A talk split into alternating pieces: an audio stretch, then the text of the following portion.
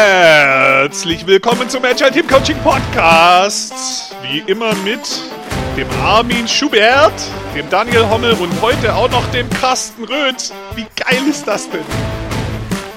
Servus Leute, wir sprechen heute über dialogische Unternehmenskultur, Agile Leadership. Was ist das eigentlich? Ich habe keine Ahnung. So, hallo Carsten. Hallo Armin. Hallo Daniel. Hallo Carsten. Hey, voll geil, wir haben es geschafft. Nach schon nur Monaten. Also haben wir einen Termin gefunden und wir sind alle am gleichen Mischpult angekommen. Ich bin total begeistert. Ja. Ja. Haben wir Meta-Informationen? Äh, wenige. Wenige? Aber sie sind existent, würde ich behaupten. Ähm, dann fang doch mal an. Naja, also was mich ja besonders gefreut hat, ist positive Rückmeldung in doppelter Ausführung von der lieben Jana, der offensichtlich sehr gut gefallen hat, was wir letztes Mal zusammengebrabbelt haben. Und was auch wieder passiert ist, dazu möchte ich euch alle einladen, in unserem Slack. Oh ja, da oh Mann. Was. Warte, nochmal, nochmal. In unserem Eins, zwei, Slack. Slack. Slack. Oh. Carsten, du bist der Musiker hier. Wo, also ja, ich habe mich bemüht, aber das Timing hat nicht gepasst. War stets bemüht. Äh, weißt du, was sagt der äh, äh, Schlagzeuger, wenn der Bassist fragt, äh, was ist eine Synkope? Sagt der Schlagzeuger, das ist deine Eins. Ähm, egal. Ver verstehen, verstehen nur Schlagzeuger und, und, und Musiker. Ähm, äh, so, jetzt bin ich komplett lost. Ähm, Du wolltest gerade noch was anderes sagen, was im Slack passiert ist, was auch meta und highlightig war. Genau, ähm, weil wir haben natürlich schon wieder die nächsten zwei Fragen bekommen und die sind toll, die werden wir einbauen. Will sagen, wenn auch ihr spannende Fragen habt, wenn euch irgendwas, was wir hier erzählen, irgendwie, ah, verdammt, ich möchte mal wissen, was Daniel, Carsten und Armin über dieses Thema wissen äh, oder denken, dann haut es raus. Wir freuen uns. Kommt im Slack vorbei und dann könnt ihr das ganz entspannt genau. diskutieren. Genau. Oder wenn wir was fragen, was, äh, was erzählen, was ihr überhaupt nicht wissen wollt, fragt einfach was völlig anderes.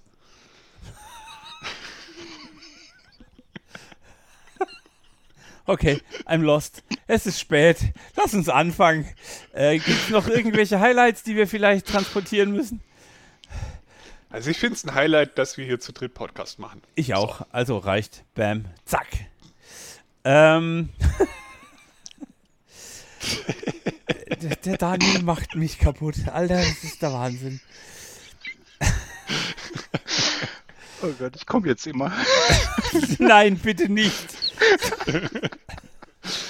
Sonst haben wir vollständige, also das ist der Wahnsinn. Äh, okay. Also, Carsten, du bist der Experte für dialogische, Di für dialogische Unternehmenskultur. Kaum lese ich Duck im Notizzettel, schon muss ich über Eier legen und dialogische Kultur nachdenken. Ähm, erklär doch mal, was ist dialogische Unternehmenskultur und was hat es damit auf sich? Dialogische Unternehmenskultur, ja. Ähm, ein Ansatz, der schon äh, einige Jahre alt ist und den ich kennengelernt habe äh, bei meiner Zeit bei DM. Ähm, ich habe ja auch ein, ich habe viele Jahre bei DM verbracht und ähm, aber auch eine Zeit davor schon bei Unternehmen. Ich war bei der Bahn eine ganze Zeit lang und habe da so richtig klassische Unternehmen erlebt, ähm, was da halt so passiert und wie da Führung funktioniert und Verantwortung funktioniert. Und dann kam ich zu DM und plötzlich war da alles anders und plötzlich waren da ganz andere Sachen wichtig. Da wurde anders geführt, da wurde äh, Verantwortung anders gegeben. Und ähm, relativ schnell wurde mir klar, um dort als Führungskraft selbst auch aktiv werden zu können, was ich von Anfang an auch war, muss ich mich damit beschäftigen, was, was da so anders ist und, und was da so passiert. Und ähm, habe mich dann dort äh, schnell zu Seminaren auch angemeldet, um rauszukriegen, was es mit dieser dialogischen Kultur auf sich hat, dialogische Führung.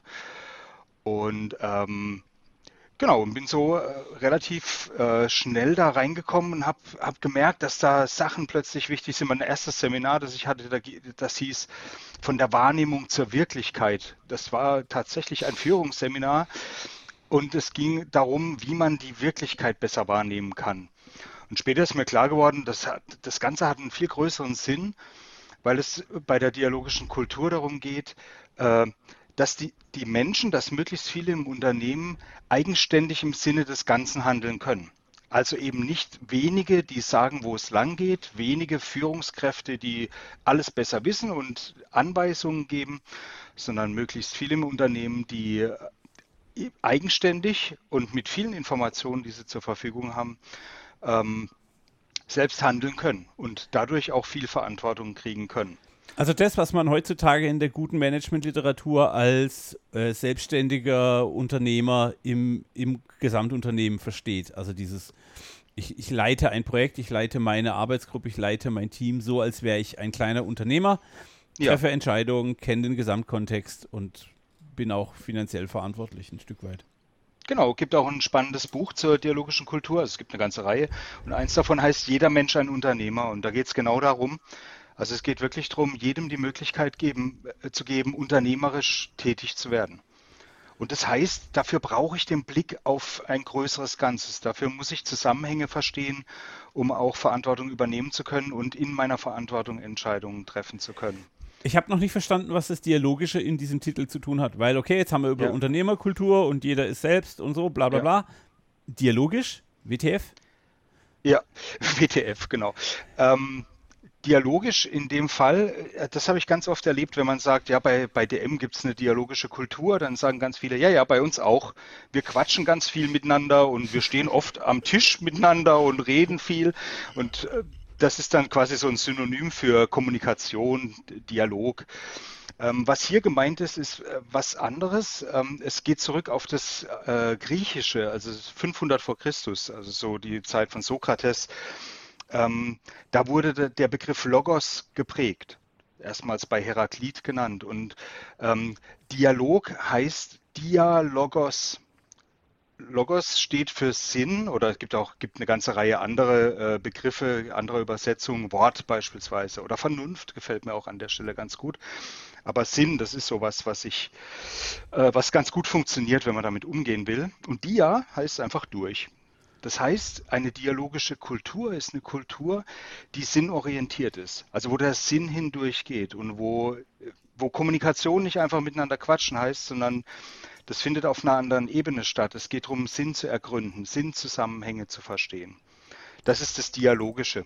Und das sagt damit natürlich sehr viel mehr aus als einfach nur Kommunikation in irgendeiner Form, sondern es drückt eine gewisse Qualität aus und auch eine Haltung, hin zum dialogischen, äh, hin zum, mhm. eine Haltung hin zu Sinn, also zur Sinnorientierung. Ja. Ja. Wenn ich jetzt aber den Daniel frage, was er so in seinen Agile Leadership Trainings erzählt, dann wird er sagen, ähm, hey, bau doch mal Teams, die unabhängig voneinander arbeiten können, die eine Verantwortung übernommen haben und die viel miteinander reden. Oder Daniel? Äh, auch tatsächlich ist mir neulich aufgefallen, dass ich äh, das Wort Dialog sogar an einer Stelle verwende. Äh, Finde ich super spannend, muss ich irgendwann mal dem Carsten zeigen und ihn mal fragen, ob das die Wortverwendung im Sinne der Carsten Rötchen dialogischen Kultur quasi akzeptabel ist oder ob ich da lieber ein neues Wort suche, weil ich da will ja auch niemand verwirren. Aber ja, also ähm, in dem Kontext, was ich unter der Überschrift Agile Leadership mache, ich finde eigentlich die Überschrift ehrlich gesagt ein bisschen doof, weil aus meiner Sicht geht es eigentlich um Führung. Also wir reden über Führung, egal ob im klassischen Kontext oder im agilen Kontext. Und dann gibt es halt Führung, die angepasst ist auf einen agilen Kontext. Und das ist für mich die, die, die Box, über die wir reden in Agile Leadership. Okay. Ich, ich, ich tue mich noch schwer. Ähm, was ist denn so eine kann, könnt ihr eine Situation beschreiben, die, wie wir sie klassisch erleben würden, wie wir sie dialogisch erleben würden und wie wir sie im Agile Leadership Sinne erleben würden? Also, was da der Unterschied wäre? Ja, also ähm, ich fände auch mal spannend, weil ähm, was ich an dem dialogischen, äh, was ich von Carsten immer höre, ähm, so spannend finde, ist ja auch, es geht ja am Ende um eine Kultur, aber offensichtlich braucht es dazu Führung. Wenn die Abgrenzung, wie entsteht entsteht Kultur äh, aus der Führung. So, keine Ahnung. Vielleicht können wir das da mit reinkriegen. Äh, ich springe einmal kurz zurück zu Armin, damit es komplizierter wird, ein bisschen springen. Ähm, die, die, eine ganz klassische Führungsgeschichte wäre für mich halt das, was heutzutage oft mit Taylorismus beschrieben wird. Der Sir Frederick Taylor hat ja ganz viele schlaue Sachen gesagt in seinem Scientific Management, die ich bitte auch gerne weiterempfehlen möchte wird aber reduziert auf dieses, wir haben halt die schlauen Leute, die gut ausgebildeten, die die Arbeit vordenken und die dann Command and Control machen, den dummen Leuten, die nur Hände haben und die nur arbeiten, quasi die Arbeit vorkauen und das aus Effizienzgründen, weil alles super stabil ist, auch noch in funktionalen Silos mit hoher Spezialisierung auf Effizienz getrimmt. Ähm, das wäre für mich so eine ganz klassische Führungskiste. Das macht kaum einer noch wirklich in Reihenform so. Das merken alle selbst, dass das halt schwierig ist, sobald es um Innovation geht und so. Aber da, also um einfach so einen Pol mal aufzuziehen, das wäre für mich so am einen Ende. Okay. Was ist eine typische Situation in einem idealen dialogischen Unternehmenskulturumfeld? Na, ich würde sagen, das allererste ist mal, dass, dass Rollen nicht die übergeordnete Rolle spielen. Ähm, schöner Satz. Ähm, also dass, dass es egal ist, von wem beispielsweise eine Idee kommt. Also jetzt, um mal ganz klar zu kontrastieren, was Daniel jetzt gerade über den tayloristischen Ansatz gesagt hat. Also die, die äh, Weißkittel, die einfach schlau sind und alles, alles wissen und die Blaukittel, die das ausführen. Im Dialogischen ist es so, dass, dass diese Rollen verschwimmen sollen. Also dass, dass man gemeinsam eine Aufgabe angeht, bespricht und Lösungen sucht und da ist völlig egal, ob man eine Führungskraft ist oder ob man irgendwie gerade vorbeikommt mit einer Idee. Ähm, das ist auf jeden Fall ein, ein, riesiger Unterschied. Und gleichzeitig eine große Herausforderung auch. Also so dieses klassische hierarchische zu durchbrechen und zu sagen, es kommt darauf an, wer die beste Idee hat. Ähm, das, das ist was, was häufig sehr schwer fällt. Ich stelle gerade fest, dass ich bei meinem Ausbildungsbetrieb einen blauen Kittel hatte und mein Ausbilder einen weißen. Äh, ich muss, Jetzt weißt du warum. da war ich offensichtlich noch völlig ahnungslos. Äh, völlig zu Recht. Okay. Also was ich, was ich gerne noch sagen würde zum, zum Thema Führung, weil wir jetzt von Führung sprechen und die einen, die die anderen führen, wenn wir von dialogischer Kultur sprechen, dann sprechen wir zuallererst von Selbstführung. Also mir ist es ganz wichtig, dass das nicht so ein, eingebaut wird in Führungsmodelle oder so. Ne? Es mhm. ist was anderes und dadurch ist es auch was, was nicht speziell für Führungskräfte ist. Das ist ganz wichtig für Führungskräfte und Führungskräfte tragen auch das Ganze, weil sie den Rahmen schaffen für dialogische Kultur. Aber wenn wir eine dialogische Kultur im Unternehmen haben, dann bedeutet das, dass jeder Einzelne, der in dieser Kultur wirksam wird, sich selbst führt. Das heißt, dass er in der Lage ist, mit, mit seinen Gedanken umzugehen, mit, damit umzugehen, wie er sich einbringt, auch damit umzugehen, dass er den Mut aufbringt, sich einzubringen beispielsweise. Und das ist Selbstführung, weil das sind Dinge, die kann ich auch nicht anweisen. Also ich kann niemandem Mut anweisen oder so, ne? sondern ja. das muss aus einem selbst herauskommen. Und dadurch verändert sich da auch die Rolle der Führungskraft total. Ja, also wie im, im, im, Agilen ja auch. Ja, also wenn ich will, dass die Teams eigenständig arbeiten können, dann bringt es nichts, wenn ich denen dauernd sage, was sie und wie sie arbeiten sollen. Das, glaube ich, ist, genau. ist, eine ziemlich große Parallele an der Stelle auch. Ne? Also das, genau. es geht um Selbstführung, wie, wie in einem agilen Team ganz genauso eigentlich. Ne? Mm, ich hab ja, bin ja nun auch länger bei DM gewesen. Ich habe die Bücher von Götz Werner auch gelesen. Und ich habe diese Frage, wie geht die dialogische Kultur mit Verantwortung um, die er dann in den Einzelnen, in jeden Mitarbeiter, in seine, in, also der steht morgens auf und hat Verantwortung und hat die auch schon gegenüber dem ganzen Konzern, dem Kunden, allen gegenüber. Während man in einem ähm, agilen Team sagt, das Team hat die Verantwortung. Also der PO hat einen Teil der Verantwortung, der Scrum Master hat einen Teil der Verantwortung und die Devs haben einen Teil der Verantwortung. Wie würdest du das mappen? muss das man das mappen? Ganz, ja, das na, weiß ich gar nicht, ob man es mappen muss, aber ähm, also wenn ich jetzt in einem, in einem Scrum-Team als, als Dev unterwegs wäre, dann würde es mir, glaube ich, nicht gefallen, wenn ich einfach ein, ein Dev in der Masse wäre, sondern auch als Dev in einem Scrum-Team bin ich ja immer noch ein Individuum und ein Mensch mit eigenen Ansichten, mit eigenen Fähigkeiten, mit einer, ja genau, und ähm, als solches habe ich auch meine eigene Verantwortung erstmal für alles das, was ich tue oder lasse. Und da ist für mich an der Stelle Maps für mich. Also ich, ich halte es für schwer Oder äh, zu sagen, die Devs sind so eine Masse, sondern, sondern ein Scrum-Team besteht aus lauter einzelnen Individuen und jeder Einzelne trägt Verantwortung für das, was er tut oder lässt, gleichermaßen. Sehe ich auch so. Also ich würde sogar sagen, der Trick daran ist, dass man bei einem selbstorganisierten Team das Mapping im Rahmen der Selbstorganisation entstehen lässt. Also in einfacher formuliert, äh, das Team mappt das selbst. Ja. Also ähm, wenn wir cross-funktionale Feature-Teams mit Selbstorganisation halt machen, dieses Muster, was wir in Scrum haben, dann sagen wir halt, hey Team, hier ist deine Aufgabe. Von außen gesehen verantwortest du, liebes Team, das Ende zu Ende. Und dann sagen wir, ja, aber wir machen Selbstorganisation. Das heißt, das Team kann sehr wohl intern sagen, hey, der Carsten kümmert sich um das und der Armin kümmert sich um den Microservice mit der und der API und ich kümmere mich um das und wir gucken in der Retro drauf, ob das fliegt und wenn nicht, dann ändern wir es wieder. Also da gibt es schon so ein Mapping, nur es wird halt nicht von außen vorgegeben. Und es, es kann sich ändern und es ist.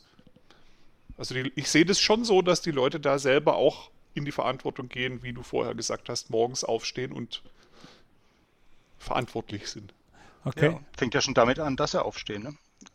Ja, also ich, ich, ich mag nochmal die Situation, die, die äh, Daniel Taylorismus-mäßig beschrieben hat. Da ist es ja oft so, dass man den Schuldigen sucht. Ich habe bei, äh, als ich im dialogischen Kontext unterwegs war, immer die, die Frage gestellt, mit wer hatte gerade zu wenig Beratung? Also das ist die Formulierung, die dafür existiert. Man hatte also in dem Moment, wo die Entscheidung da war, nicht alle Informationen, die man gebraucht hätte, um eine gute oder qualifizierte Entscheidung zu treffen. Ähm, Gibt es noch einen Unterschied zwischen klassischem Taylorismus und dem, also das ist für mich sehr prägnant, dieses, ich suche keinen Schuldigen, sondern ich suche die Fehlerursache, ganz personenunabhängig. Ähm, Gibt es noch richtig prägnante Unterschiede zwischen den beiden Welten? Zutrauen würde ich nennen. Das, das hängt auch damit zusammen, was du sagst. Ja? Also ich meine, Fehler mache ich dann, wenn ich, wenn ich Raum kriege, um selbst was zu tun. Und, und dann passiert es halt auch mal, dass man Fehler macht. Und viele Unternehmen reagieren genau dann an der Stelle damit, dass sie Dinge immer mehr restriktiv machen. Regeln aufstellen. Immer mehr Regeln. Mit jedem Fehler, der passiert, wird eine neue Regel aufgestellt. Und irgendwann wird es immer enger und kleiner und überall hängen Kameras und, und überall Pieps und überall muss man sich ein- und auslocken und lauter so Zeug. Das ist oftmals die Reaktion und dann wird noch gesagt, ja, seht ihr, ich habe es ja gleich gesagt, die können das nicht. Ja, das ist so dieses Zurückschnalzen ins Teleristische. Im Dialogischen ist es anders. Da ist es, da schenkt man das Zutrauen und es ist klar, dass da Fehler passieren, weil man Räume öffnet, weil man Verantwortung übergibt und das gilt es auszuhalten. Und das ist, das zählt auch da rein, ähm, wo Führungskräfte wichtig sind, die, die das zulassen und oder ich verwende gern den Begriff, die das aushalten auch. Also wenn nicht gerade die Bude abgefackelt wird, einfach auch mal zu sagen, ja, okay, cool, das war jetzt ein fetter Fehler. Mein Mitarbeiter ist soeben noch wertvoller geworden, weil er um eine Erfahrung reicher ist, ja. Und das muss man aushalten. Und dann entsteht aus dem Zutrauen entsteht Vertrauen und bei den einzelnen Kollegen, die das Zutrauen geschenkt bekommen, entsteht halt auch der Mut, Dinge äh, anzugehen, also zu, Selbstvertrauen. Und dann entstehen völlig neue Sachen. Und im Tayloristischen ist das nicht nötig, weil da kriegst du jeden Handgriff genau erklärt. Ne? Also jetzt, um jetzt mal die, die Reihenform zu nehmen. Ne? Also du, du machst bitte diese Handbewegung und zwar den ganzen Tag lang und so. Ja? Und, mit Checkliste. Ähm, mit Checkliste, ganz genau. Ja, nichts ja. gegen Checklisten. Also wenn ich, wenn ich im Flieger bin, freue ich mich, wenn der Pilot eine Checkliste hat. Aber ähm, in, manch, in manchen äh, Situationen oder bei mancher Arbeit ist eine Checkliste halt einfach auch falsch. Es ist dämlich. Und ich brauche Menschen, die frei denken können. Und ich brauche neue Ideen, kreative Ideen. Also genau. kommen wir auch dahin, dass dialogische Kultur halt auch einen, einen, großen Wert hat, genau wie das Agile auch. Also an der Stelle ähm, findet das auch zusammen. Ne? Also wir brauchen diese Art der Arbeitsweise, um erfolgreich zu sein. Es ist ja nicht, es ist ja nicht so, dass man das aus Lust an der Laune macht, sondern man macht es, um erfolgreich zu sein. Genau. Und was ich gerade finde, was man äh, bei Carsten gerade gehört hat, zumindest war es für mich so, den Zusammenhang wieder zwischen Führung und Kultur. Das ist nämlich was, was mich am Anfang verwirrt hat. Also du brauchst halt genau die Führungskräfte, die dieses Zutrauen auch wirklich haben die diese Kultur etablieren und am Leben halten. Also die, die Kultur entsteht irgendwie durch die Kulturanker, die die Führungskräfte sind. So, so verstehe ich das ein bisschen. Ich habe, ähm, ich schreibe ja gerade an meinem Buch über Positivität und ich habe einen Aspekt aus meinen Positivitätsvorträgen geklaut. Ähm, den nenne ich äh, Positur über Position. Also es geht mehr um die Haltung, um das Ding, was du ausstrahlst, um den Vorbildcharakter, den du sendest, als um die Position, die du inne hast. Du kannst mit nur einem Pommes deutlich mehr Wirkung auf ein Team haben, wie jemand, der völlig chaotisch umherwuselt und drei äh, Pommes auf der Schulter hat. Äh, die, die Haltung und die, die Strahlwirkung, die du einnimmst, ist viel, viel wertvoller in der Führung als dein Titel oder dein Amt oder dein Head of, frag mich nicht. Ja, genau. Und gerade wenn gerade was richtig schief gegangen ist, ist halt der Moment, wo es gilt, ne? Also wenn du da dann in alte Muster zurückfällst, dann kannst du danach drei Wochen lang erzählen, was du willst, weil dir es keiner mehr abkauft.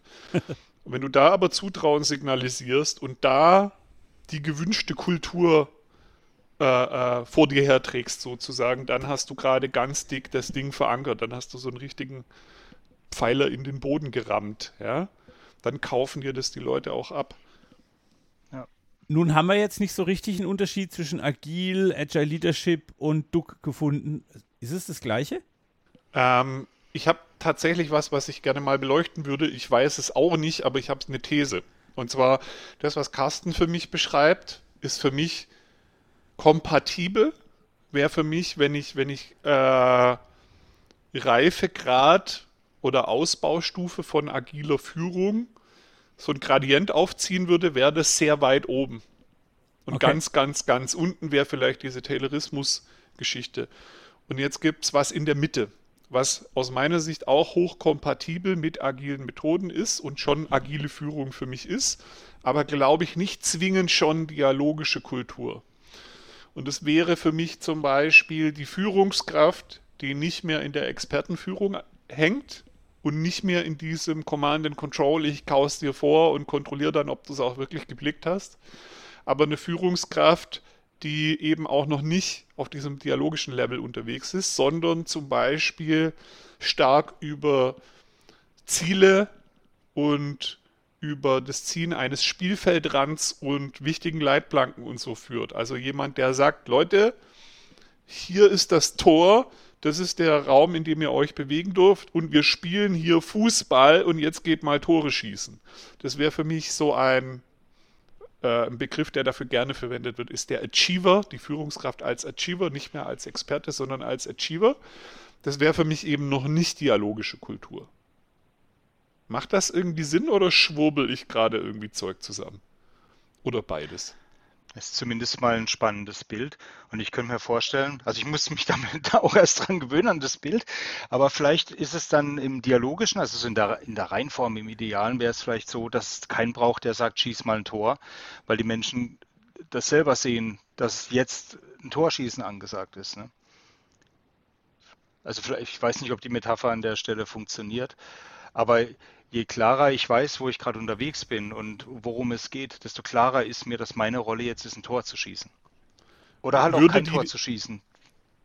Würde die dialogische Führungskraft, so wie du sie definierst oder wie du sie dir vorstellst, überhaupt sagen, Leute, das ist das Ziel für das nächste Quartal, das sind die Metriken, das ist der Spielfeldrand, da geht ihr nicht drüber, hier findet das Spiel statt, let's go. Oder würde die, also ich interpretiere die dialogische Führungskraft, ähm, wenn sie da wirklich in der Rolle angekommen ist, so, dass sie eben eher im Dialog mit den Leuten gemeinsam dieses Ziel erarbeiten würde. Was dieser Achiever nicht zwingend tut, aus meiner Sicht. Da sehe ich so einen, hm. so einen Punkt. Vielleicht habe ich das aber auch falsch verstanden. Vielleicht ist ein Unterschied, dass es, äh, dass es wichtig ist zu verstehen, warum das jetzt ein Ziel ist. Also darüber im Gespräch zu sein. Ne? Also die, die Menschen mit dem Ziel zu verbinden, indem man mit ihnen darüber spricht, warum das jetzt wichtig ist, das zu tun. Das ist möglicherweise was, also wir reden jetzt ja sehr theoretisch und, und sehr ähm, ja, hypothetisch. Ja. Ähm, aber der Achiever, der muss ja eigentlich nur sagen, guck, äh, da vorne ist das Tor, schieß drauf ich möchte noch einen Gedanke ins Spiel werfen, der zu dem Bild nicht passt. Ähm, Im Dialogischen, wie ich es erlebt habe, kann jeder diese Führungsrolle übernehmen. Also mhm. wenn jemand in der, in der, in, in, auf diesem Spielfeld ist und der hat gerade die notwendigen Informationen, kann er selbst entscheiden, hey, wir schalten jetzt von Fußball auf Handball um, weil es gerade irgendwie besser ist. Also ist jetzt bricht das Bild völlig klar, aber es hängt da auch nicht mehr an der Rolle und auch äh, Menschen wie ein Götz Werner und ein Roman Melcher lassen sich dann führen von Menschen, die besser die in dem Kontext Experten sind oder die da in eine Führungsrolle, in eine Verantwortung gehen. Ähm, ja. Das ist vielleicht ein wesentlicher Unterschied, dass es in der einen Konstellation braucht diesen Führenden oder die führende Person und im anderen ähm, kann jeder diese Führung an sich, äh, an sich reißen, ist falsch, kann jeder diese Führungs, das die Führungspotenzial ne? bei sich entdecken und dann auch zur Wirkung bringen. Mhm. Ja. Und gerade weil du jetzt den Roman Melcher erwähnt hast, einer der Geschäftsführer äh, bei DM, ähm, der hat das tatsächlich immer wieder gesagt. Also mit dem habe ich viel gesprochen, weil er eine Zeit lang meine, mein direkter ähm, Vorgesetzter war. Das Wort würde er jetzt nicht mögen wahrscheinlich, aber ähm, mein Mitarbeiterverantwortlicher, so heißt es bei DM. Ähm, und der hat das auch immer wieder gesagt, Führung kann wechseln. Führung wandert genau dahin, wo derjenige ist, der, äh, der sieht, was jetzt zu tun ist. Das ist übrigens der Grund auch, warum man, also das ist eigentlich sogar der Grund für die ganze dialogische Kultur bei DM, wie das, wie das entstanden ist, ähm, ist der Grund, dass man gesagt hat, man gibt mehr Verantwortung in die Filialen, weil vor Ort die Leute sehr viel besser entscheiden können und sehen können, was jetzt wichtig ist. Also nicht irgendeiner im Elfenbeinturm, der irgendeine Entscheidung trifft, weil er halt gerade glaubt, es sei vielleicht richtig oder wichtig, sondern die Verantwortung wird dahin verlagert, wo man wirklich sieht, was jetzt nötig ist. Und das ist in die Filialen rein. Und in dem mhm. Kontext ist dialogische Kultur auch entstanden. Okay. In ja. Zusammenarbeit, um das auch mal gesagt zu haben, also, äh, also Credits zu geben an der Stelle, in Zusammenarbeit mit dem Hardenberg-Institut in Heidelberg, ne, mit dem ähm, Dr. Dietz, Dr. Dr. Kracht. Warum ist dialogische Unternehmenskultur noch so eine, so eine kleine Pflanze? Warum macht es nicht schon jeder? Hast du da eine Theorie zu oder ist es einfach unbekannt oder das hat sich, weil das Erfolgsmodell DM ist ja nun wirklich richtungsweisend, ist ein erfolgreicher Konzern. Äh, ich glaube, die Herren äh, Werner sind auch finanziell unabhängig geworden dadurch. Ähm, ist jetzt also nicht so, dass man sagen müsste, ah, da muss man noch beweisen, dass das funktionieren kann. Warum hat sich das nicht durchgesetzt? Warum schreibt nicht jedes Manager-Magazin, hey, macht mal dialogische Unternehmenskultur? Äh, ist, also ich habe da so meine Erfahrungen gemacht tatsächlich. Es, ähm, in meiner DM-Zeit und vor allem in der Zeit, als ich noch für das äh, DM Service Center verantwortlich war, das waren auch in, insgesamt sieben Jahre, da haben ganz viele Firmen sich gemeldet und haben gesagt, ah, wir wollen mal wissen, wie das so bei euch läuft. Also ganz viele renommierte Firmen, große Namen, die man alle kennt, die haben gesagt, wir würden gern mal bei euch sehen, wie das bei euch so läuft, wie ihr das macht. Und dann kommen die, immer so eine ganze Delegation mit, ja, teilweise sechs, sieben Führungskräften, Management, teilweise auch Geschäftsführer von, von großen Baumärkten. Äh, die kommen und dann fragen die, wie geht ihr da vor? Und wenn man dann anfängt zu erzählen, wie man da vorgeht, dann merkt man, wie denen relativ schnell teilweise äh, das Gesicht abstürzt. Und dann kommt, okay, das ist interessant, aber das würde bei uns nie funktionieren. Also die, dieser Ansatz und diese Kultur und die Folgen vor allem, die Auswirkungen davon, dass Dinge anders laufen, ist für viele Unternehmen, die halt doch noch sehr klassisch verankert sind, schlicht nicht vorstellbar. Also dass Verantwortung nicht mehr bei der obersten Führungskraft liegt, dass der dass das Top-Management nicht die letzte Antwort hat oder am Schluss doch ein Budget freigeben muss und lauter so Zeug. Es gibt bei DM keine Budgets. Das ist was, da verlassen manche innerlich schon den Raum, wenn sie das hören. Sagen, es ist bei uns völlig unmöglich, das nicht zu machen. Und an der Stelle muss man wissen, dass DM eigentlich vom, vom Modell her ist ja ein Discounter und eigentlich haben die das Aldi-Modell gehabt. Das heißt, die haben gesehen, wie Aldi Discounter aufzieht und haben sich exakt so ausgerichtet. Und die haben bewiesen, dass man sich sehr wohl davon entfernen kann und dass man sehr wohl auch davon ausgehend sich in eine andere äh, Richtung entwickeln kann. Aber da braucht es halt Fantasie und vielleicht braucht es halt auch jemand wie den Götz Werner, der also gewappnet ist mit, mit bestimmten Gedanken und sagt, so wie es jetzt ist, geht es bei mir nicht weiter. Ich will das nicht. Ja. Und was bei Götz Werner da an der Stelle auch ganz wichtig war immer, und das ist mir auch immer wichtig zu betonen, das ist auch das Menschenbild. Die Frage ist, was, was, was ist der Mensch und wie funktioniert der Mensch?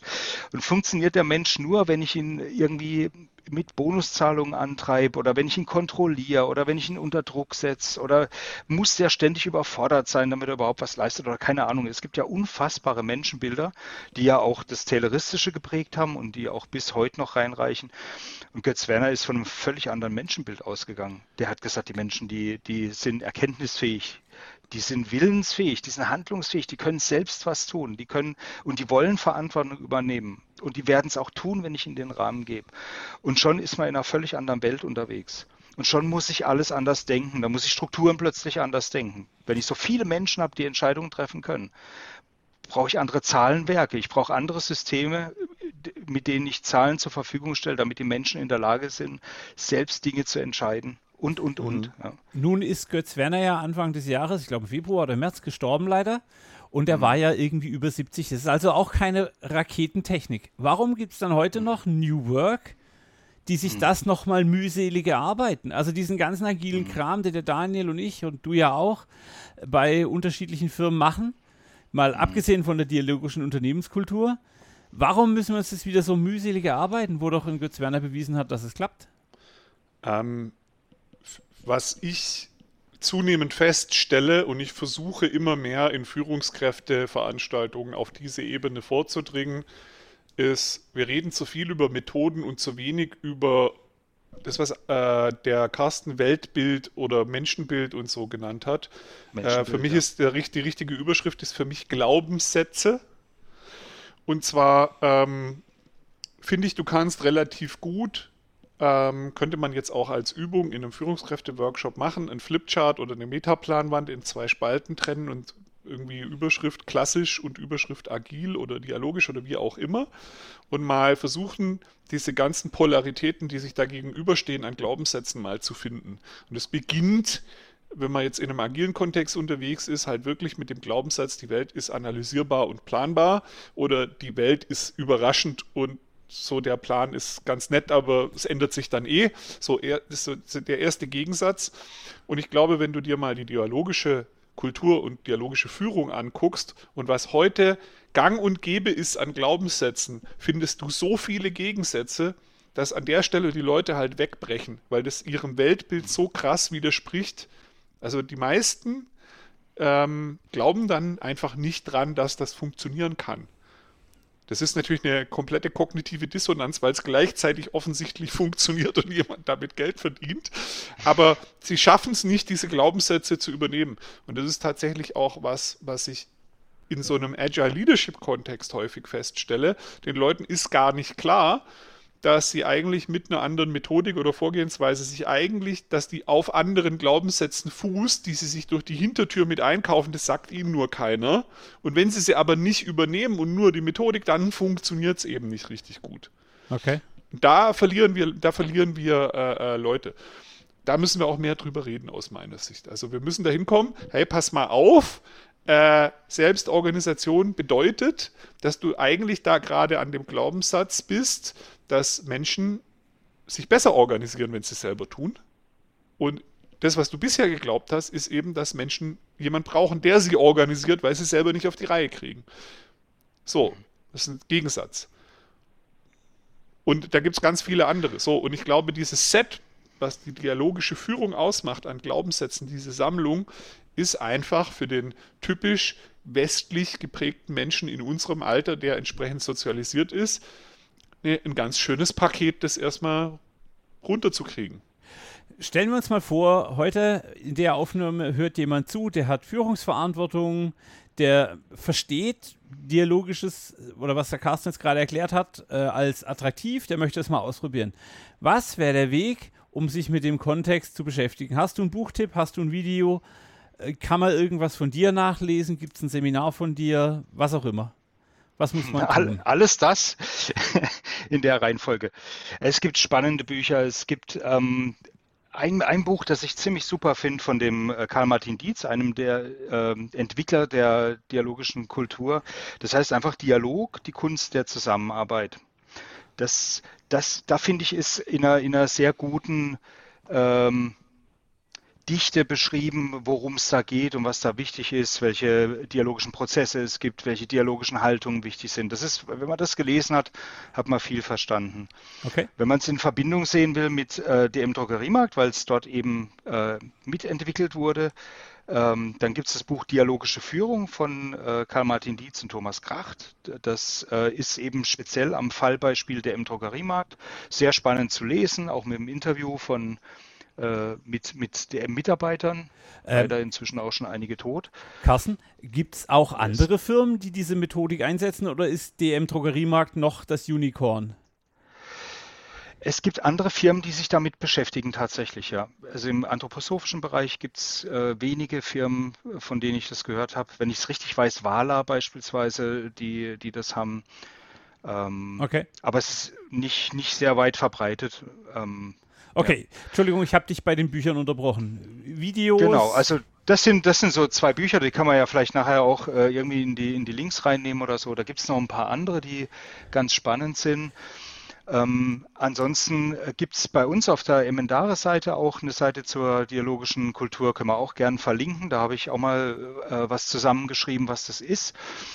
Und wenn man richtig einsteigen will, also wenn, wenn, wenn man jetzt sagt, hier, ich will in meinem Unternehmen äh, so einen dialogischen ähm, Samen mal setzen und will schauen, dass sich das zur Kultur entwickelt, dann äh, gibt es auch ein Seminar, das wir anbieten, ein Training, ähm, das zwei zweitägig erstmal ist für Führungskräfte, um da mal reinzusteigen und um, um überhaupt dieses Mindset, hätte ich fast gesagt, aber ist ja irgendwie auch, also um mal mit, mit diesen dialogischen Gedanken in Verbindung zu kommen, zu verstehen, was das eigentlich ist und ähm, dann auch nachhaltig dran zu bleiben über, über Reflexionssessions. Das ist also so ein, so ein Modell, das ich entworfen habe, weil ich glaube, dass so ein Seminar allein äh, da nicht ausreicht, sondern, sondern muss man dranbleiben und Führungskräfte begleiten. Wenn die das wirklich wollen, dann empfehle ich da ein äh, längeres Coaching auch, also so ein begleitendes Coaching.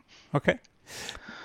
Was wäre deine, Daniel, und dann später auch Carsten, was wäre deine persönliche Erfolgsgeschichte, die du mit Agile Leadership, die du mit Agil, die du mit Leadership, also ist mir völlig egal, wo wir jetzt hingehen, aber was ist die persönliche Erfolgsgeschichte? Warum sollte man sich mit dem Zeug mal auseinandersetzen? Hm. Naja, weil es besser funktioniert. Also, ähm, das ist ja das, das ist ja das Verrückte. Ne? Und es ging mir selbst so. Als ich als agiler Coach mal so einen Zwischenstopp bei DM hatte, dachte ich ja selbst so, was zum Geier machen die hier eigentlich? Und zweite Frage, warum funktioniert das überhaupt so gut? Ja, weil es halt so anders ist und weil es so, un also im ersten Moment wirkt es wie Chaos.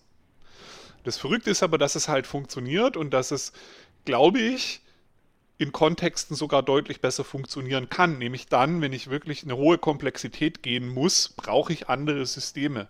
Das ist ja genau das, was diese Tayloristische, das Tayloristische ist ja auch in gewissen Kontexten einfach besser. Absolut. Ja?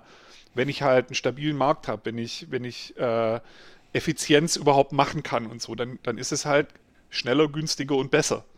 Äh, mal abgesehen davon, wie man dann mit den Menschen umgeht, das kriegt man aber, glaube ich, auch so hin, dass es okay ist.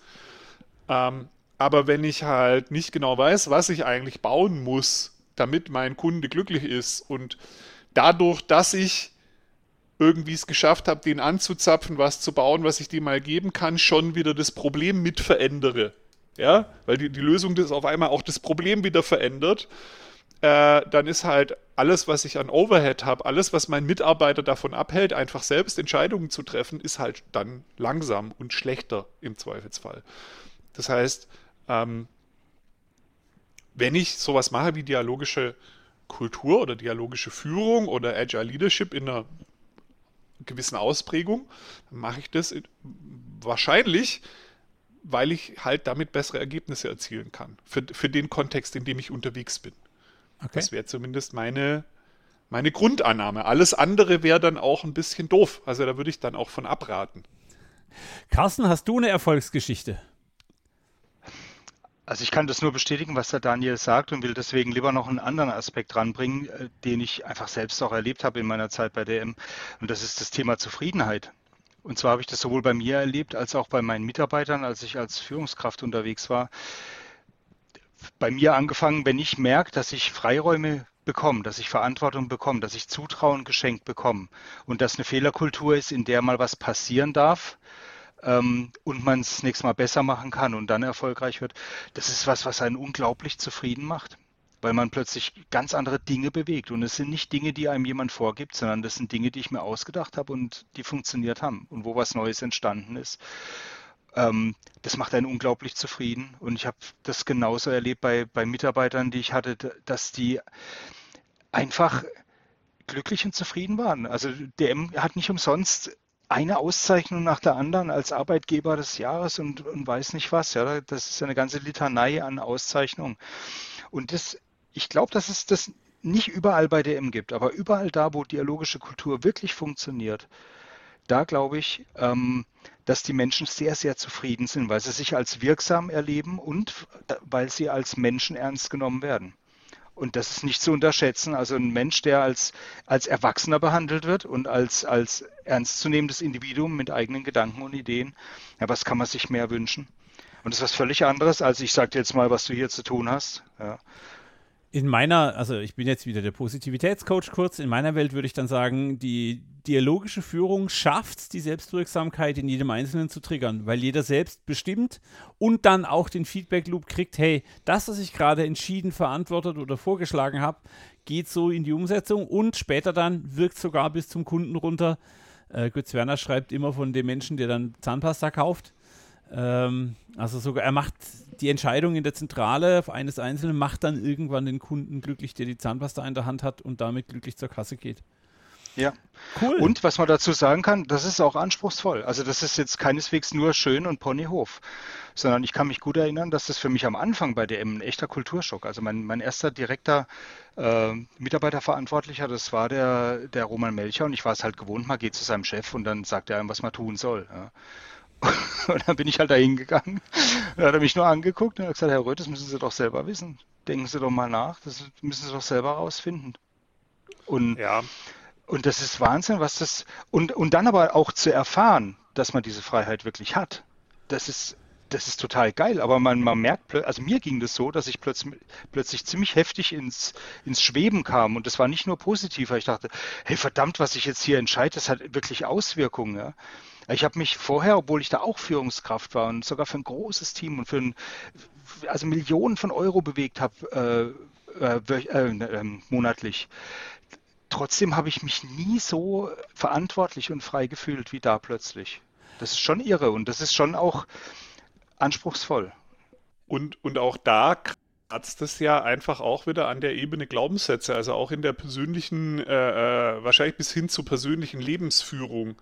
Also äh, äh, gerade weil das ja so stark auf Selbstführung setzt, muss derjenige, der da als Mitarbeitender unterwegs ist, ja auch in dieser Welt ankommen und daran glauben, dass es besser ist. Also das hat auch was, äh, so einen persönlichen Aspekt. Und ich kann mir durchaus vorstellen, dass es halt auch für einige vielleicht nicht das Richtige ist, weil die das, weil sie halt selber merken, dass sie das nicht wollen oder daran nicht glauben können. Ja. Und ähm, ich bin jetzt auch bei DM, was ich halt in meiner kurzen Zeit, in meinen Zwischenstopps da mitbekommen habe, ähm, wenn halt ähm, ich dann mein, mein, Gehalt transparent mit anderen diskutieren muss und da Feedback zu meiner Leistung kriege und das offen diskutiert wird, ich glaube, da gibt es Menschen, denen stellen sich da die Haare auf. Und äh, denen kann ich das auch darlegen, hey, das ist so, weil wir glauben das und weil wir glauben, dass das der richtige Weg ist und besser ist. Ähm, wenn ich das aber nicht glaube, dann ist das als Mitarbeitender für mich die Hölle. Ich, ich finde Hölle jetzt ein bisschen schwerer Begriff, aber der Punkt ist, also andersrum gesprochen, wenn ich jetzt Unternehmensführung bin oder wenn ich Teamleiter bin und ich möchte involvierte, engagierte, motivierte Mitarbeiter haben, ich hab, bin in der Lage, Führung so zu leben, dass man mit Vorbild führt und nicht durch Fachlichkeit oder durch Druck oder durch Angst oder durch keine Ahnung was, sondern durch Vorbild, also Führung, die zu Selbstführung führt, um es jetzt wieder mit Götz Werner zu sagen, dann ist ähm, die dialogische Unternehmenskultur für mich der geile Scheiß und ich will damit anfangen. Ja, aber also mir ist es schon wichtig, ne? Ähm, wenn du dann, weil du jetzt Mitarbeiten, eine mitarbeitende Person hast, die sich halt doch schwer tut mit Entscheidungen oder so, wenn du dann da wieder schützt und der Nette bist, äh, dann machst du, dann greifst du ja das große Ganze wieder an. Also dann machst du wieder deine Kultur kaputt, äh, weil du dann wieder intervenierst. Also das, da kannst du dann auch nicht immer zu jedem Einzelnen mit seinen persönlichen Bedürfnissen immer nett sein und helfen und schützen. Du bist schon darauf angewiesen, dass die Leute das auch wollen und dass sie auch verstehen, also dass die auch so denken eben. Und wenn du da ein Mismatch hast, dann kann das schon dazu führen, dass jemand sagt, nö, so will ich nicht arbeiten. Okay, heißt aber im Umkehrschluss sowas wie echtes Agile Leadership oder dialogische Unternehmenskultur einzuführen, hat einen extremen Einfluss und braucht den Willen jedes einzelnen Mitarbeiters, weil sich die Art zu arbeiten dadurch ändert. Man wird, man entwickelt sich selber schneller, man ist beteiligter, man ist motivierter, man ist zufriedener. Aber ja, man muss auch bereit sein, Entscheidungen für sich und andere und den Kunden und das Unternehmen zu treffen. Das ist natürlich eine ganz andere Art zu arbeiten für viele Unternehmen. Das ist ja so eine Wahrheit, die auch in anderen Sachen drinsteckt. Ne? Wir, wir reden ja in der agilen Welt auch oft über Teamentwicklung. Ja, Teamentwicklung funktioniert aber nicht ohne persönliche Entwicklung. Ja, wenn ich, ich kann mit Teamentwicklung nichts reißen, wenn ich nicht Menschen habe, die auch bereit sind, sich persönlich weiterzuentwickeln. Das eine beinhaltet das andere. Und ähm, das heißt, äh, wenn ich mich dann bewerbe bei so einem Unternehmen, was so völlig anders denkt, da komme ich halt auch an meine persönlichen äh, äh, ich nenne es jetzt einfach mal Dämonen vielleicht, ja, wo ich halt auch selber merke, okay, mein Weltbild hält mich jetzt davon ab, darin so richtig aufzugehen und dann kann ich daran arbeiten oder halt auch nicht. Und ich kann mir sehr gut vorstellen, dass es Menschen gibt, die sagen, sorry, nö, äh, mein, mein, meine Vorstellung davon, als Angestellter in einem Unternehmen zu arbeiten, ist eben nicht, dass man mir zugesteht, Fehler in Millionenhöhe zu machen, mit denen ich dann nachts ins Bett gehen muss, sondern dass dafür bitte mein Chef gerade steht. Ja, und ich möchte an gewissen Punkten auch einfach mal gesagt haben, was ich zu tun habe. Finde ich auch völlig fair. Ähm, und die Herausforderung ist, das äh, hat unheimliche Auswirkungen. Ja? Die Herausforderung ist dann auch, dass ein Unternehmen ähm, anders heiren muss ich, also ich muss auch ganz anders gucken, wie ich überhaupt Menschen in mein System reinkriege, weil wenn ich, wenn die mit den völlig falschen Vorstellungen kommen, habe ich ja die ganze Zeit Beef. Das ist, das ist, das hat unheimliche Tragweite aus meiner Sicht und ich glaube, deswegen kriegen es auch wenige Unternehmen bisher hin, das so richtig Ende zu Ende zu etablieren, wie es DM halt geschafft hat. Und ich würde an der Stelle auch nochmal gern darauf hinweisen, dass die Rolle der Führungskraft sich ja da verändert. Das haben wir ja jetzt auch schon ein paar Mal gesagt. Ich muss Verantwortung abgeben und ich muss die Menschen in ihrer Entwicklung unterstützen und das muss ich individuell machen. Das heißt, ja, die Leute kommen und sind unterschiedlich frei und unterschiedlich mutig und unterschiedlich weit entwickelt äh, darin, Verantwortung zu übernehmen. Und das muss ich halt dann auch differenziert sehen und muss bei jedem Einzelnen schauen, was für Aufgaben äh, oder wie frei kann ich denn jemanden da lassen? Ja, und das habe ich in meiner Zeit als Führungskraft bei DM auch erlebt. Da gab es Menschen, da hast du gesehen, denen sagst du nur grob, also worum es geht, und dann laufen die los und es passieren die unglaublichsten Dinge, wo du selber hinterher nur noch staunst, was alles entsteht. Und es gibt andere, die musst du erstmal ein bisschen an die Hand nehmen und denen gibst du kleine Sachen, begleitest die bist näher dran, fragst öfter mal nach und, und schaust aber einfach, dass, dass die darin auch wachsen. Ja. Das, das gehört dazu, aber meines Erachtens natürlich nicht nur in der dialogischen Kultur, sondern das, das würde ich halt erwarten, ja, dass so eine Führungskraft nicht sagt, das sind meine Mitarbeiter und die ticken alle so, sondern jeder Einzelne. Ja. ja. Individuelle Begegnung ist ein Begriff aus, aus äh, der dialogischen Kultur. Und das heißt, ich schaue auf den Einzelnen und ich schaue, wo der gerade steht. Und der interessiert mich als Mensch und in seiner genau. Entwicklung, wo der gerade steht. Und ich berate individuell. Also ich bin ja dann ja. auch Führung ist Führungsarbeit ist ja auch Beratung in dem dialogischen äh, Kontext. Das heißt, ich genau. ich sage dem nicht, was er zu tun hat, aber äh, ich berate diese mitarbeitende Person ähm, darin, ja, wie genau eigentlich? Also an der Stelle werfe ich den Ball mal ganz offensichtlich zu Carsten. Was ist denn diese Beratung genau? Da haben wir, glaube ich, auch noch nicht drüber gesprochen. Beratung, genau, das, das gilt als einer der dialogischen Prozesse.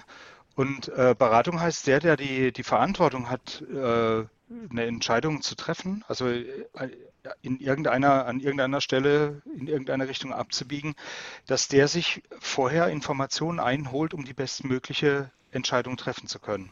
Und das nennt sich dann Beratungsprozess. Das heißt, ich, ich gehe da auf, auf Menschen zu und da gilt auch wieder, es ist unabhängig von der Hierarchieebene oder so, sondern ich gehe auf die Menschen zu, wo ich glaube, die können zu dem Problem, das ich gerade habe, das ich lösen will, irgendwas beitragen.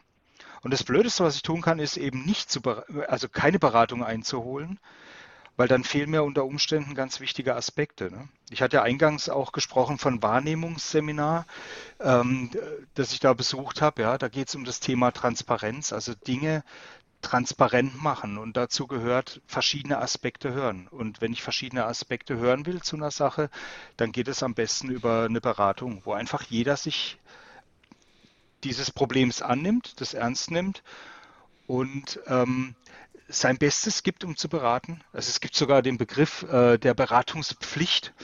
Also wenn mhm. jemand zu mir kommt und sagt, hey, ich habe hier ein Thema und da, da fehlen mir, glaube ich, Aspekte. Ich muss da noch mehr Aspekte kennen, um eine gute Entscheidung treffen zu können. Dann kann ich nicht sagen, das ist mir aber egal und weglaufen, sondern das in einer, in einer guten Kultur, da muss ich es auch nicht ausdrücken als Pflicht, sondern da ist total klar, dass ich jetzt alles reingebe, um dem zu helfen, um den zu unterstützen. Genau. Offen, offen, also alles, alles hergebe sozusagen, was ich habe, damit der erfolgreich seine Entscheidung treffen kann. Genau. Und ich glaube, was daran auch nochmal spannend ist, ist, dass das ja genau andersrum gedacht ist, wie es viele, die aus so einem typischen Unternehmen kommen, automatisch denken würden, wenn sie Beratungsprozess hören. Weil es eben nicht so ist, dass eigentlich die Führungskraft die Verantwortung hat und die delegiert so lange, bis der Mitarbeitende irgendwie an Grenzen kommt und drückt dem Beratung auf, dass es hoffentlich trotzdem hinkriegt und geht dann eben dazwischen, mhm. sondern es ist ja von vornherein so gedacht, dass die Verantwortung eh schon bei der mitarbeitenden Person ist mhm. und die mitarbeitende Person sich Beratung holt. Und zwar ja. nicht nur von den Führungskräften, sondern von allen. Also, also es ist ja auch auf den Kopf, es ja. ist ja auf den Kopf gedreht, was mhm. wieder so eine irre Geschichte ist, äh, wo glaube ich auch viele sagen so, hä? Hier, wie Roman Melcher äh, vorhin schon erwähnt wurde, die Verantwortung kann wechseln. Also es ist halt nicht klar, in, in den klassischen terroristischen Systemen ist halt der Chef, der die Verantwortung hat und die Untergebenen, die Blaukittel, machen dann danach. Und in dem Dialogischen ist es halt so, dass die Verantwortung sich plötzlich auch jemand anderes nehmen kann, der sich in der Lage fühlt, sich durch Beratung so viel Information zu holen, dass er dann sagen kann, jetzt habe ich es verstanden, jetzt weiß ich, was zu tun ist, jetzt können wir es tun. Cool. Also wie gesagt, wenn ihr über dialogische Unternehmenskultur äh, Dinge lernen wollt, schnappt euch den Carsten. Die Links stehen in den Show Notes. Oder ähm, einfach so sucht nach Carsten Röth auf der Emendare Teamseite, kann man ihn anschreiben. Ähm, und dann können wir alles individuell besprechen. Wir Jau. freuen uns, also wir sind erstmal dankbar fürs Zuhören. Danke, Carsten, dass du da warst und dir die Zeit genommen hast und das Chaos ausgehalten hast, mit uns eine Podcast-Aufnahme zu machen. Sehr, sehr gern. ähm, wir freuen uns, danken fürs Zuhören an alle, die da draußen sind nochmal der Hinweis, wenn ihr Fragen habt, wenn ihr Themen besprechen wollt, ähm, wir haben Gott sei Dank ein tolles, großes Netzwerk. Wir können zu ganz unterschiedlichen Themen Leuten dazuholen und die dann für euch ausquetschen und mit Fragen löchern. Schickt eure Fragen an armin at agileteamcoaching.de oder an armin at agileteamcoaching.de oder schickt sie auf Twitter an der underscore äh, ATC underscore Podcast. Das ist auch Armin, der dahinter sitzt.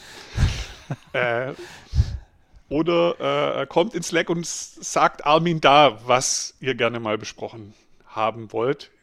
Ihr merkt, ich versuche mich aus der Verantwortung zu stehlen. Ich kriege nachher noch eine Beratung von Carsten. Nein, die läuft so nicht. Ähm, natürlich freuen wir uns, wenn ihr unseren Podcast weiterempfehlt. Neben den Fragen schickt uns ganz viele Sterne auf iTunes und man kann auch bewerten auf Spotify mittlerweile macht uns eine große Freude. Das war's bis heute. Carsten, hast du noch irgendein spannendes Zitat von Götz Werner, das dich prägt? Ach, da kommt er mir so um die Ecke. Ich, für mich ist das das kürzeste und wichtigste und das alles auf den Punkt bringt. Wir brauchen Menschen, die eigenständig im Sinne des Ganzen handeln können. Das ist eine Riesenaufgabe. Cool. Dankeschön. Grandios. Und jetzt macht was Macht draus. was draus. Hey, geil, wir haben es hingekriegt. Naja, sort of. Besser als die letzten Male. Ciao, ihr Lieben. Danke fürs Zuhören. Tschüss. Danke, Carsten.